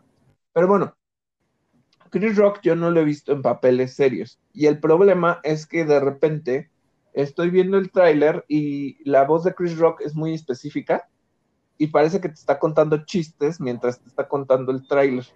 Entonces, este, se me hace como extraño, pero bueno, está eso, sale Samuel el, Jackson, nada más para que pues lo tengamos como muy en cuenta, él va a salir como el papá de este detective, y entonces este, ya va a haber alguien nuevo, va a haber nuevos juegos, entonces también em, el, ¿recuerdan el, juguete, este muñequito que, tiene los ojos rojos y que va en su triciclo? Eh, al parecer la franquicia está apostando por un nuevo icono de, la franquicia So y eh, es ahora un cerdo. Es igual un, como un títere que, tiene la cabeza de un cerdo. Entonces, pues la verdad es que si, si les gusta esta franquicia, a mí me gusta, eh, quiero, quiero verla, pero pues tengo un poco de reserva precisamente por la actuación de, Chris Rock. Pero fuera de eso, pues se ve interesante, ¿eh? Tampoco es que esperen lo más maravilloso del mundo, pero bueno. Y ahora sí, y esto eh, justamente quiero dejarles muy claro que es spoiler free. Ya vimos Godzilla vs. Kong. En específico, quiero darles esta reseña, pues justamente libre de spoilers y contarles que uno, si la van a ver al cine, eh, vale la pena verla. Es este tipo de película que no deben de tomar tanto en serio. Ustedes no vayan así pensando que les va a dar la trama más maravillosa del mundo o que va a tener como los giros más inesperados. Tiene giros, es, es una película muy entretenida. Si ustedes están esperando ver como estas escenas de acción, si están esperando ver realmente la pelea de, de los kaijus, es una buena opción. Entonces, la verdad es que les recomiendo que vean Godzilla vs. Kong. Eh, es un espectáculo visual bastante impresionante. La verdad es que sí, o sea, desde la selección de los escenarios, eh, las peleas, eh, la estética que le están dando a los monstruos, la iluminación, no saben, bueno, la verdad es que es bastante, bueno, a mí me gustó mucho, creo que después de pasar mucho tiempo sin, sin estrenos de películas, esta es una buena opción. Puede ser una opción para que la vean en cines. Eh, recordemos que pues aquí en México no ha llegado a otros servicios como pudiera ser HBO Max, pero en otros países ya rompió récords en taquilla y también en suscripciones por, eh, pues sí, porque la gente ya estaba esperando este, esta película. Eh, ¿Qué les puedo decir? sin contarles demasiado, em, tiene cierta relación con las películas anteriores, pero sí se, enfoca mucho en el enfrentamiento de, pues los, dos, ¿no? De, Kong y de Godzilla. Y mete algo que justamente la, franquicia de Godzilla ha contado en Japón, en, en todas estas películas que existen. Mete una dinámica, pues buena, pero también te genera muchas dudas. O sea, yo tengo muchas, muchas dudas. Entonces, eh, les recomiendo mucho que la vean. Está muy divertida, está entretenida. Este, siento que, y, es algo bueno, y esto es lo, único que puedo decirles. Siento que está muy centrada en los kaijus y no en las personas. Como que las personas, pues ahí están de por medio, pero en realidad como que, pues no, tampoco es como que sean la gran cosa. Entonces, a mí, a mí em, yo creo que se pueden pasar. Perdón, a mí eso me parece bien, ¿eh? Yo, yo la queja que tuve con las dos películas anteriores fue el drama humano, como que le robaba toda la atención a Godzilla. Yo, yo creo que... Sí, la verdad es que sí. o sea, te se centra mucho en eso. Em, creo que hay varias cosas que en algún punto pudiéramos discutir en un spoiler cast, pero justamente pues hay que esperar, ¿no? Y, pero mi recomendación preliminar es véanla, está muy divertida, este, se la van a pasar muy bien con esta película y eh, si la ven en cines es espectacular, o sea, es, es un espectáculo visual, pues. Y digo, vayan con la mente abierta de que no les va a contar la trama más este, ingeniosa, pero no hemos tenido películas eh, así blockbusters de este tipo en bastante tiempo y creo que pues se, ve muy bien. Bueno, hablando de otras noticias de DC, ya saben que DC nunca deja de, de darnos temas para hablar. John Manganilo, que es justamente quien interpretó a, Deathstroke en Justice League, pues nos dice en, en unas entrevistas que le hicieron que eh, él iba a tener en la película que iba a ser Ben Affleck un papel pues relativamente principal, donde se iba a enfrentar a Batman, pero iba a ser la introducción de Batgirl. Entonces, pues justamente es un poco raro porque Ben Affleck no, o sea, pues sí contó como ciertos detalles de lo que le gustaría explorar dentro de su película, pero no contó algo más. Entonces, bueno, el chiste es que, de acuerdo con Manganilo, él, iba a aparecer y toda esta situación, ¿no? Pero recordemos que pues ahorita Anne Sarnoff ya dijo que el, el Snyderverse, pues ya bye, díganle bye.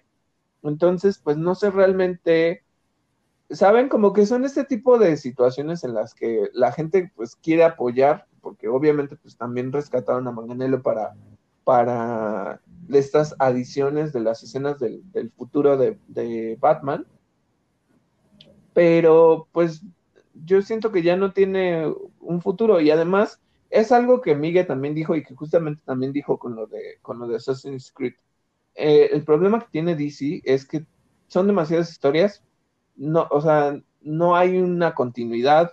Eh, algo que, que, por ejemplo, pues debería de tener es que justamente ir construyendo hacia un futuro. O sea, si realmente quieres hacer algo sobre Darkseid, pues haz algo sobre Darkseid. Pero ve construyendo hacia allá, ve uniendo a los, a los miembros de la Liga de la Justicia a través de diferentes películas y no que de repente pues ya tienes a todos ahí metidos o que ya cambiaste a 30 personajes y entonces ya quién sabe quién se va a enfrentar contra quién. Ese es el problema que, que, que no tienen continuidad. Entonces, eh, tanto David Ayer, que también dice que, su versión del Suicide Squad, que quiere este, su Ayer Cut. Entonces, pues, como que todo el mundo eh, está peleándose un pedazo de, DC. Recordemos también que este, ah, hay algo que generó una, pregunta, porque eh, incluso Miguel me la hizo cuando, cuando estábamos hablando de, la película del, Snyder Cut eh, ¿dónde está la escena de el Joker diciendo vivimos en una sociedad? Bueno, pues resulta que Zack Snyder ya la liberó, este, la liberó como parte de los contenidos adicionales, porque, eh, y aquí, pues, perdón el, spoiler alert, en, la, en, el, en Zack Snyder Justice League no aparece esta escena. Pero posiblemente aparezca en la versión blanco y negro, que también se va a lanzar en los diferentes servicios y en HBO Max. Eh, entonces, pues bueno, o sea, ya tenemos bastantes competidores. Recordemos que la película de Flash va a ser como un reset. Entonces, pues ahí está la cosa. Y algo que les quería decir es que, por ejemplo, e, es esa falta de continuidad. O sea, por una parte te da como licencias creativas y la película de, de Batman va a ser un Batman, ya les habíamos dicho que apenas lleva pues por lo menos dos años en su carrera como, como justiciero, pero este Batman es de Tierra 2, entonces no está alineado con nada de lo que pase en, llamémosle en Tierra Prime, si es que hay una Tierra Prime, y entonces pues ya, este, en teoría ellos van a estar separados, pero ese es el problema.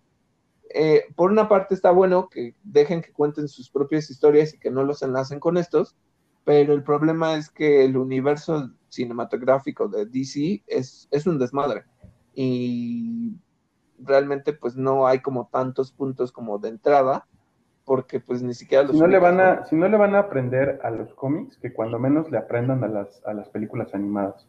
La verdad es que en animación DC se ha llevado pero todo todos los premios no eh, eh, el, universo que terminó con Justice League Dark Apocalypse War eh, quizá empezó medio flojo, quizá tuvo sus momentos débiles, pero las películas de Batman fueron impresionantes. La película de Justice League Dark estuvo muy bien hecha. Y la última, pues es un baño de sangre, pero bastante, bastante glorioso. Entonces, y construyeron, siempre construyeron en una dirección. Yo creo que en, poquitas películas eh, animadas pudieron hacer lo que ya hubiera querido hacer Walter Hamada con todo el universo.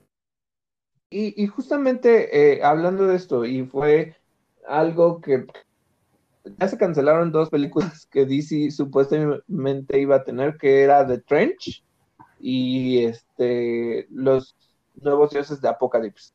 Eh, pero a lo que ahorita ya están diciendo con Marvel, así como de pues ya Kevin Feige pues básicamente ya va a ganar con ¿cómo se llaman? Eternals, que va a contar como precisamente como su versión de los nuevos dioses. Este, pero sinceramente, ¿alguien esperaba ver The Trench? O sea, que esos monstruos marinos, uno de los reinos de, Aquaman, porque yo no, ¿eh? Pero, pero no, no sé si no estaban esperando ver esta película. No, yo, yo, yo tampoco, no sé si alguien sí, yo creo que nos hubieran tenido que sorprender con una gran, gran, gran historia. Yo creo que tampoco esperábamos New Gods, eh, sí, sí, sí era muy evidentemente la, respuesta de DC a Eternals de Marvel. Eh, digo, igual, si la idea es como dejar de hacer estas competencias ridículas, pues está bien, ¿no? Eh, además, pues sí son, son propiedades como pues, raras, ¿no? ¿Quién, quién, quién las iba a ver? Eh, pero pues de todo, por ejemplo, em, la, que iba a ser directora de New Gods, Eva DuVernay, a, lamentar la decisión en Twitter, ¿no? A decir que, tenía un proyecto pues bastante ambicioso, que se le estaba pasando muy bien, que estaba trabajando con gente pues bastante profesional y bastante cool, y pues ya ni modo, se les vino abajo, ¿no? Eh, oigan, y les hablaba un poco de las películas animadas de DC. Bueno, a partir de esta última que les mencioné, que fue eh, eh, Justice League Dark Apocalypse War, bueno, se realizó un reboot. Lo mismo que va a pasar con, con la película de Flash, pero en las películas animadas. les spoileo un poquito. Flash, el Flash de este universo animado, recrea, y digo recrea porque ya había pasado una vez, el flashpoint, evita los cambios en el tiempo y entonces la, realidad se resetea. Tendremos un nuevo, universo, un, nuevo universo animado que arrancó, si no me equivoco, con eh, Superman Man of Tomorrow. Y eh, no, eh, no puedo asegurarles que esté dentro de esta misma continuidad, pero sale próximamente Batman The Long Halloween, la adaptación animada, en película animada, de este cómic. Va a salir en dos partes. Lo que ya anunciaron es eh, cuando menos a una parte de su elenco de voces. En el papel de Batman y Bruce Wayne está Jensen Ackles de Supernatural. Eh, Naya Rivera, quien falleció el año pasado, alcanzó a grabar su parte como Catwoman. Eh, ella, ella va a tener esta participación. Troy Baker de The Last of Us será el Joker y también ya participó en propiedades de Batman porque hizo, como, hizo el papel de Jason Todd en Arkham Knight. Josh eh, Duhamel de Transformers regresa como Harvey Dent, el, este, em, ¿cómo se llaman los, los abogados que persiguen a los culpables en Estados Unidos? Fiscal. Este fiscal de distrito que se, que se convierte en dos ah, caras. Eh, Billy Burke de la saga Twilight, eh, regresó, no regresará, sino aparecerá le dará voz a James Gordon, el, eh, comisario de, la Policía de Ciudad Gótica, y eh, Fred Tatasciore, este, este, actor que ha interpretado muchas veces eh, a personajes tanto de DC como de Marvel, a quien se le conoce mucho como Hulk animado, bueno, viene como Solomon Grundy, que de cierto modo es como el Hulk de, de DC, ¿no? Eh, este es parte del elenco que traerá esta película, esta primera parte de la adaptación animada de Batman The Long Halloween. Bueno, y hablando de series, lo que tenemos es una nueva, una nueva participación del el actor Jordan Fisher, que va a interpretar a Bart Allen o Impulse en el Arrowverse. Entonces, va a aparecer en el episodio 150 de The Flash yo tengo aquí como dudas, no, no por el actor ni nada, ¿no? Eh, la historia que te, que te estaban contando en The Flash, y aquí de nuevo, perdón por los spoilers, pero tengo que comentar como ciertas cosas. Eh, de acuerdo con lo que pasa en la temporada ay, ya no sé ni en qué temporada van, creo que va, creo que es en las 5 o en las 6, donde sale su hija, Nora Allen. Entonces, eh, bueno, recordemos que tanto Iris y Barry han tenido en los cómics gemelos, que obviamente, eh, pues sí, tenían que esta relación con, con la fuerza de velocidad, pero en este caso eh, Bart Allen, quien ha aparecido también en, Young Justice, en, sí, bueno, en Young, Justice. Bart Allen es como el tataranieto, o no sé qué nivel de nieto, pero bueno, es de, Barry Allen y viene de un futuro distante. Entonces, aquí lo que van a hacer es que sea el hijo de, de Iris y de Barry lo que no sé es realmente qué pasó porque ellos estaban intentando recuperar a Nora, recordando que en la temporada antepasada Nora desaparece por salvarlos, sobre todo por salvar a su papá. Entonces, este, no sé si, si de nuevo se reescribió el futuro, porque recordemos que la serie de Flash tiene que ver muchas cosas con, moverse a través del tiempo y han jodido la, línea temporal bastantes veces. Entonces, no sé si este nuevo Bart Allen sea realmente el, nieto o lo que sea del, del, futuro, o si ya cambió y entonces ya no van a tener una hija, sino un hijo que se llame Bart. Pero bueno, o sea, es su forma de integrarlo al, al, ah, del, eh, del, Arrowverse. Oigan, y em, hablando de series también, eh, bueno, pues hoy estamos un poco de luto porque Stars canceló American Gods. Aquí tienen a un gran fan de American Gods. Para mí la temporada 1 es irrepetible, la temporada 3 es bastante buena, la temporada 2 quizá no, pero eh, pues me parece que era una adaptación bastante buena. Eh, yo la veía a través de eh, Amazon Prime aquí en México y pues queda cancelada después de la tercera temporada. Los showrunners de la serie, eso sí, están abiertos a, eh, posibilidades, a, maneras de poder rescatar el proyecto y darle alguna continuidad. No, no se sabe qué vaya a pasar. Quizá, quizá en algún momento alguien compre los derechos o alguien realice alguna película para darle cierre, pero pues bueno, nos quedamos por lo pronto sin American Gods. Y otra eh, serie que, justamente va a trabajar HBO y es The Last of Us, ¿no? Entonces, esta serie eh, justamente va, se espera que dure más o menos un año en producción, pero ya va a empezar el rodaje de este live action en julio. Entonces ya falta muy poco para ver realmente pues la actuación de Bella Ramsey y de Pedro Pascal en los papeles de Ellie y Joel. Yo estoy muy emocionado por esta serie. Este, además, recordemos que pues va directo para HBO.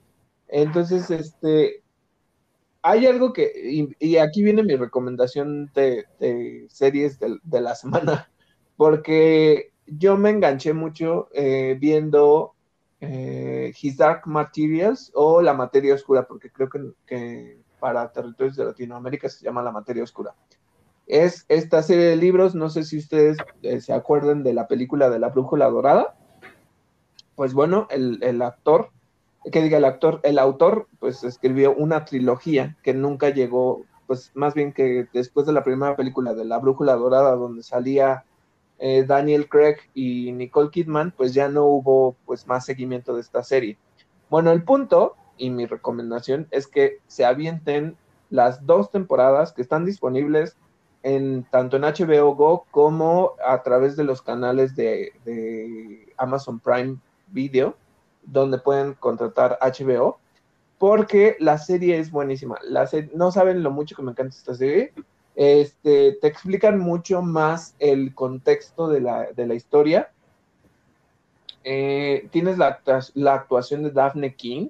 Daphne King lo hace muy bien, eh, recordando que ella apareció como Laura en, Logan. Entonces ella fue el eh, X23 en, en Logan.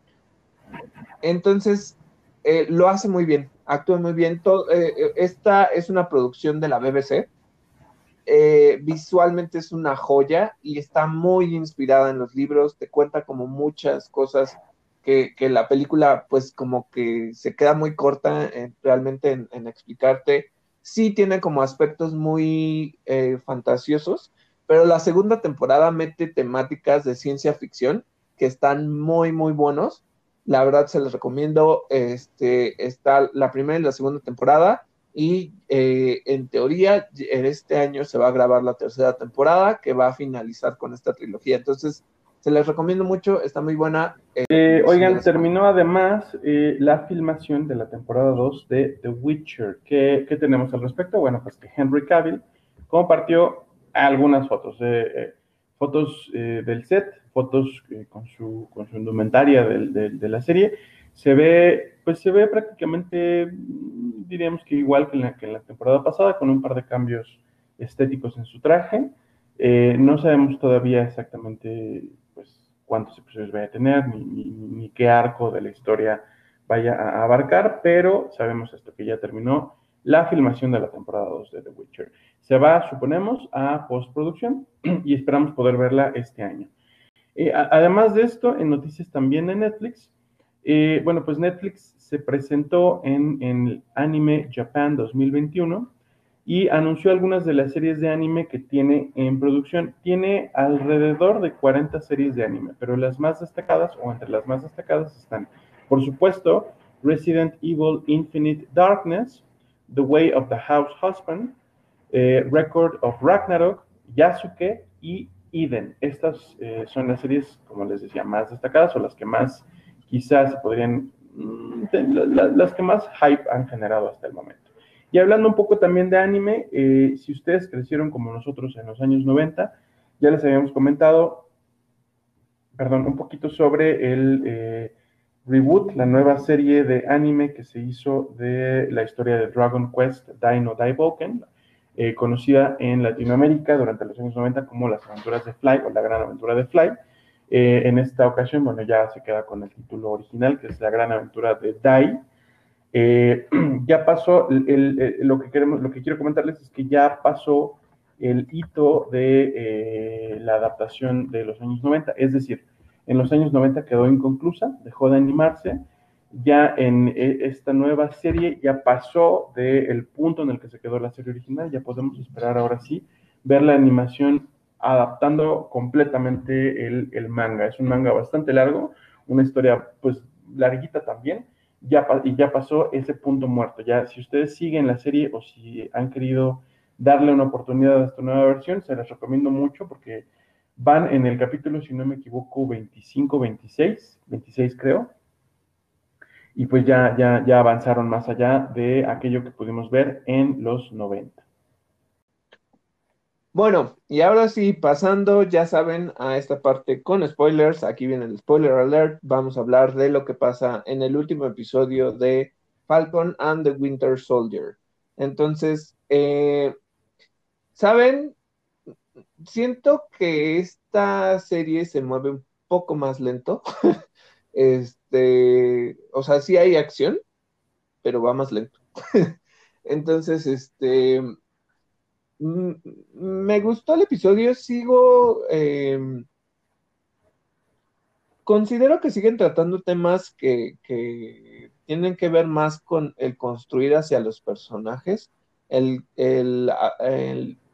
entender un poco más sus motivaciones y eh, esto me agrada, ¿no? Creo que sobre todo en este episodio lo que hablaron es construir más de un, del personaje, más bien del villano, que es Baron Simo. Aquí ya te introducen un poco más porque justamente lo que hicieron tanto, eh, más bien, no, no necesariamente he dicho Voltron, pero um, Civil War, pues sí, como que meten al personaje y, como que le quitan como parte de esa esencia que tiene, ¿no? Entonces, este capítulo ya nos dice que Baron Simo, pues obviamente tiene mucho dinero, que era rico y, bueno, que su familia era rica dentro de los territorios de Sokovia pero que pues con toda esta parte de la destrucción de la ciudad y los ataques y la guerrilla, pues perdió el poder y justamente lo que nos dicen es que ya hubo unas consecuencias, ¿no? Después de lo, de lo que pasa en Age of Ultron, este, pues Sokovia queda como a merced de diferentes países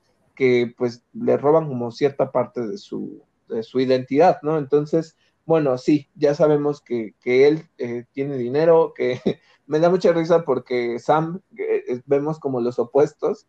Entonces, por una parte, Sam está sufriendo como toda esa parte de, pues que no, no estuvo vivo durante años y que eh, quiere ayudar a su hermana con lo del bote y que no tiene dinero y de repente pues vemos estas secuencias donde Simo pues llega a su jet privado, y tiene su colección de coches y todo, ¿no? Entonces se sabe mover muy bien con, este aspecto y vemos, o sea, vemos la equiparación entre uno y otro, ¿no? Entonces, este, eh, se me hizo gracioso, eh, ahorita hay un meme, eh, bueno, no es, bueno, sí es un meme, es un GIF, es la sensación de, de, todo, pero bueno, vemos unas escenas donde, donde Simo está bailando es, el GIF más cagado que puede existir. Este, está en todas partes ya. Yo lo quiero para, para, WhatsApp. Si alguien lo tiene, pásamelo. Este, pero bueno, creo que empiezan a construir bien. Hay algo aquí que está interesante porque hacen más referencias. Recordemos, y esto es algo que habíamos mencionado al inicio de, de nuestro análisis de los capítulos, que no sabíamos realmente si sí era la ciudad de Madripoor o no y resultó que sí, sí es la ciudad de Madripoor. Y hay varias, bueno, mm, varias y muy sutiles, porque pues son muy, muy sutiles, eh, referencias a los X-Men. Les habíamos dicho que esta ciudad es muy clave porque aparece dentro de pues las aventuras que generalmente tiene Logan en esta ciudad o Wolverine. Entonces, bueno, eh, si ustedes se preguntaban cuál era la referencia con los X-Men, además de, de, la ciudad, es que el pues apodo que le dan a Sam, que es el, tigre sonriente, es un enemigo de, uno de los equipos de los X-Men. Entonces, no, me acuerdo en específico de qué equipo es, pero... Ay, no, no me acuerdo, pero bueno, es uno de los enemigos de los X-Men y entonces por eso te están dando ese guiño, ese ligero guiño de, de lo que pasa, ¿no? Entonces, de esa relación con los X-Men. Eh, me gustó, me gustó bastante este capítulo, pero les digo de nuevo está Me aburrió mucho. Eh, ¿A ti qué te pareció? Eh, me gusta toda la parte de Simo. Me gusta eh, que, lo mismo, ¿no? Que parece como que él dedicaba su vida y su, y su fortuna incluso a estar como cazando a aliados de, de Hydra. esto supongo yo que antes de, de, la caída de Sokovia, porque se dedicó después de eso pues a deshacer de los Vengadores, ¿no?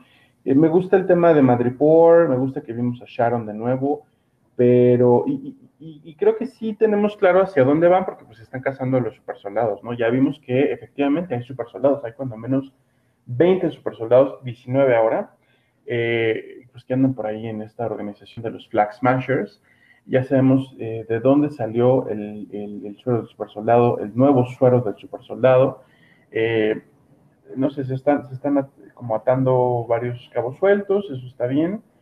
Eh, me, me, me, pregunto, siempre me pregunto, pero esto es algo muy mío, ¿qué está pasando alrededor? Porque pues el mundo es bastante grande, viven ahora en un, en un, pues, un universo, ¿no? Repleto de, de, personajes y de cosas. Pero bueno, eh, fuera de eso, la verdad es que me aburrió. La aparición al final, eh, esta aparición como sorpresa de Okoye, sorpresa entre comillas, ¿no? De Okoye, que pues entiende como que viene de Wakanda para terminar con la vida de Simo, porque todavía debe la deuda, eh, valga la redundancia, de haber matado al rey T'Chaka. No sabemos todavía cómo vayan a manejar la muerte de T'Challa. Eh, pues bueno, también, o sea, me gusta el guiño, me gusta la aparición, quiero ver qué pasa, pero se me hace como débil, como esta parte en la que Bucky de repente ya no quiere entrar al mismo edificio que, Sam y Simo, porque él es el único que alcanza a ver que hay una, una perla de Kimoyo, me parece que en el piso, eh, o algún comunicador, que sigue una especie como de rastro que solamente él puede encontrar y ya se encuentra con Okoye, pues híjole, es, es débil, ¿no? Es como eh, eh, estos trucos de narrativa que, que pretenden funcionar muy bien, porque claro, es un super soldado, porque claro, es un super espía, pues sí, pero y dónde estaban las señales, ¿no? Bueno, whatever. Eh, creo que soy bastante piquillo en, este aspecto. Me está aburriendo mucho la serie. Me está aburriendo, así, eso es lo que puedo decir. Siento que tiene cosas lentas, por eso te digo, o sea, como que va lento. Eh, eh, aquí nota, no es, realmente no es mm. Okoye, es, este, es otra de las Dora Milaje, pero este, es la es esa Dora Milaje la que vemos en Civil War, ah, ah, ah. la que le dice muévete o te muevo oh. a, a, Natasha. Ajá, es, es, es esa Dora Milaje. Entonces, este, yo, yo también cuando empecé a ver que descubre las Kimojo Beats, dije, no manches, va a aparecer este Okoye. Pero yo creo que Danai Guerrilla ya, ya subió como mucho en estatus por, por, las películas de Black Panther y por eh, Civil War, que digas, este, de Infinity War, yo creo que ya ha ido subiendo mucho como para que la metan ahí. No sé necesariamente que vaya, que vaya a pasar ahí. Yo siento que este lo que te están queriendo decir con esto es que pues obviamente hay un conflicto. Creo que este capítulo lo mete como muy intrínseco dentro de la misma narrativa en la que te dicen, es que ya hay un conflicto porque entonces, ¿por qué Sam, por qué Bucky están ayudando a que se escape? O sea, ¿con qué facilidad ayudan a que Simo se escape nomás para que les ayude, ¿no? O sea, eh, hablan como cierto aspecto de la moralidad, ¿no? Eh, eh, siempre como el aspecto de la moralidad de los héroes en el, en el que necesitas entender que a veces para lograr un fin bueno, necesitas romper ciertas reglas e incluso ayudarte de, tus enemigos, que creo que es algo que, y, pueden decirme esto no tiene nada que ver, ¿no? Pero creo que es algo que siempre ha tratado los cómics de Batman o la relación que tiene Batman con el con Joker, que es justamente esto, entender que pues sí puede ser la, la peor persona del mundo, pero a veces tienen conocimiento que tú no tienes y los vas a necesitar. Entonces, yo creo que esto es de lo que trata eh, de contarte esto y el conflicto que se aproxima porque lo, sacaron, ¿no? Y como dice, pues eh, sí, él mató al rey Tachaca y entonces por eso ya están, ya están llegando ahí.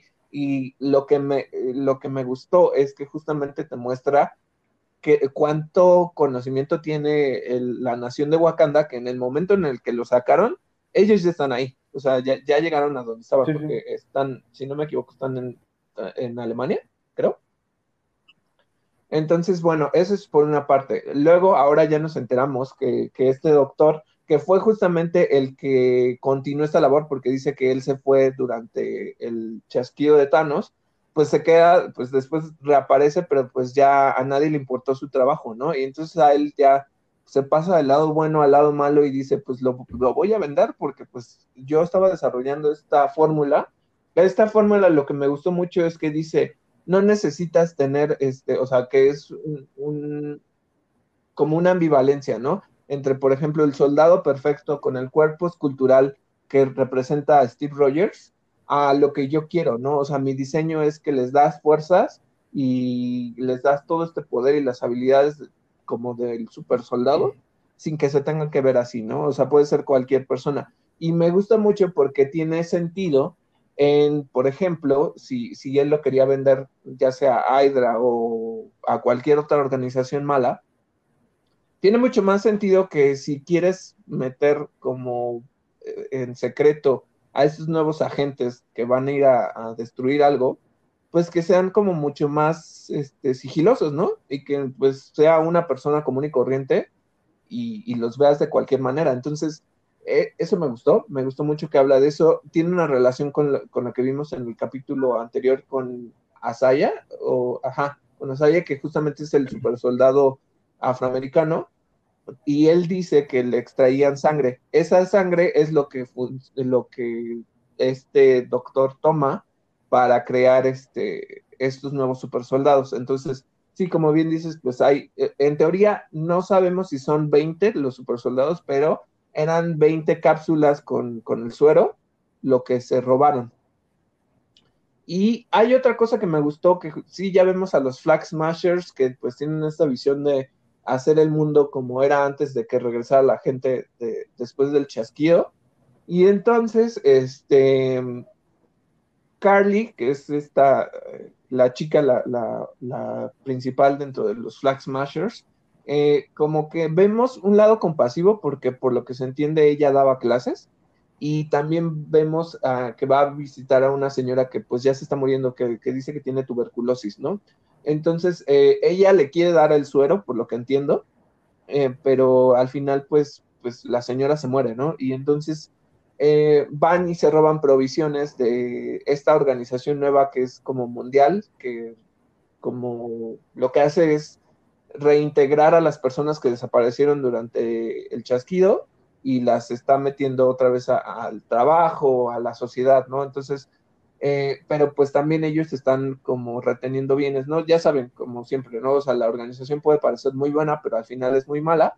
Y entonces van y pues ya se roban todo, los, los atacan, pero toma una posición muy oscura e incluso, y, no sé si lo notaste, eh, va con uno de sus compañeros que pues justamente le dice, ¿qué te gustaría hacer? Eh, ¿te gustaría volver a ser maestra como, o sea, cuando esto acabe? Y que la otra le dice que no sabe. Y entonces eso me gustó mucho porque fue parte de la actuación del, pues, del actor y de la misma trama. Entonces ya, o sea, primero le pregunta a Carly, oye, ¿te vas a meter en, en tu auto o vienes conmigo? Y le dice, no, vengo contigo. Y no sé realmente si fue por, por porque el auto era la bomba, pero mata a todos los de ahí y hasta el mismo, pues llamémosle el compañero, se sorprende, o sea, como que se horroriza porque eh, entiende que es ya, ya les robamos las cosas, ya están ahí. O sea, como que su mismo código moral lo hace sentir como incómodo con esta situación. Y también vemos la, la parte de Sharon Carter. Por eso les digo que eh, puede estar muy lento el episodio, pero habla mucho sobre esta dualidad en la moralidad. Porque igual Sharon Carter, ¿no? O sea, dice, pues por ayudarlos a ustedes, este, yo quedé mal parada, quedé como enemiga del Estado. E incluso Sharon pues dice, o sea, la verdad es que yo he tenido que tomar otras actividades para, pues, para sobrevivir, ¿no? Y sobrevivir, llamémosle sobrevivir porque eh, vive la opulencia dentro de las mismas actividades que, que tiene ahí en Madrid porque se entiende que pues, son un poco ilegales, ¿no? Entonces, eh, yo siento que lo que nos muestra este capítulo es esa dualidad entre las decisiones que tienes que tomar por un fin bueno y las decisiones que tomas cuando ya cambiaste de posición, ¿no? Cuando realmente ya te vas hacia lo malo o cuando empiezas a moverte hacia allá, como pudiera ser el de Sharon Carter. Entonces, pues pasan todas estas cosas. Ya vemos a Simo ya con, con su máscara, eh, veamos realmente qué pasa con él. Eh, mm, sí, como dices, eh, pero de nuevo, es esta equiparación y esta similitud y la analogía entre pasarse del lado bueno al lado malo, porque Simo también lo hizo. Primero cazaba a los supersoldados y después, pues, atacó a, a, los héroes, ¿no? Y lo que dice él es, personas como Steve Rogers, al final, son figuras tan grandes que pueden atraer a, las personas equivocadas, ¿no? O sea, o, por las razones equivocadas. Entonces, eso es lo que, lo que mm, les digo, sí va lento y entiendo que, te pueda aburrir, pero está contándote como esas cosas. Y me gustó, pues sí me gustó el episodio, me gustó mucho eh, visualmente la ciudad de Madrid, o por lo menos el puente de entrada me gustó mucho. Y los colores, ¿no? Se ve como muy, como Hong Kong les agradecemos mucho que nos estén escuchando. Les mandamos eh, un gran abrazo a, quienes nos estén escuchando desde más allá de eh, fronteras mexicanas. Por supuesto, a nuestros fans mexicanos les damos un gran agradecimiento también. Les recuerdo nuevamente que nos pueden ver o nos pueden seguir en redes sociales. Nos encuentran en Facebook como Interactor, en Twitter como arroba interactor-podce. Yo soy Miguel Covarrobias. Y yo soy David Cervantes y esto fue Interactor.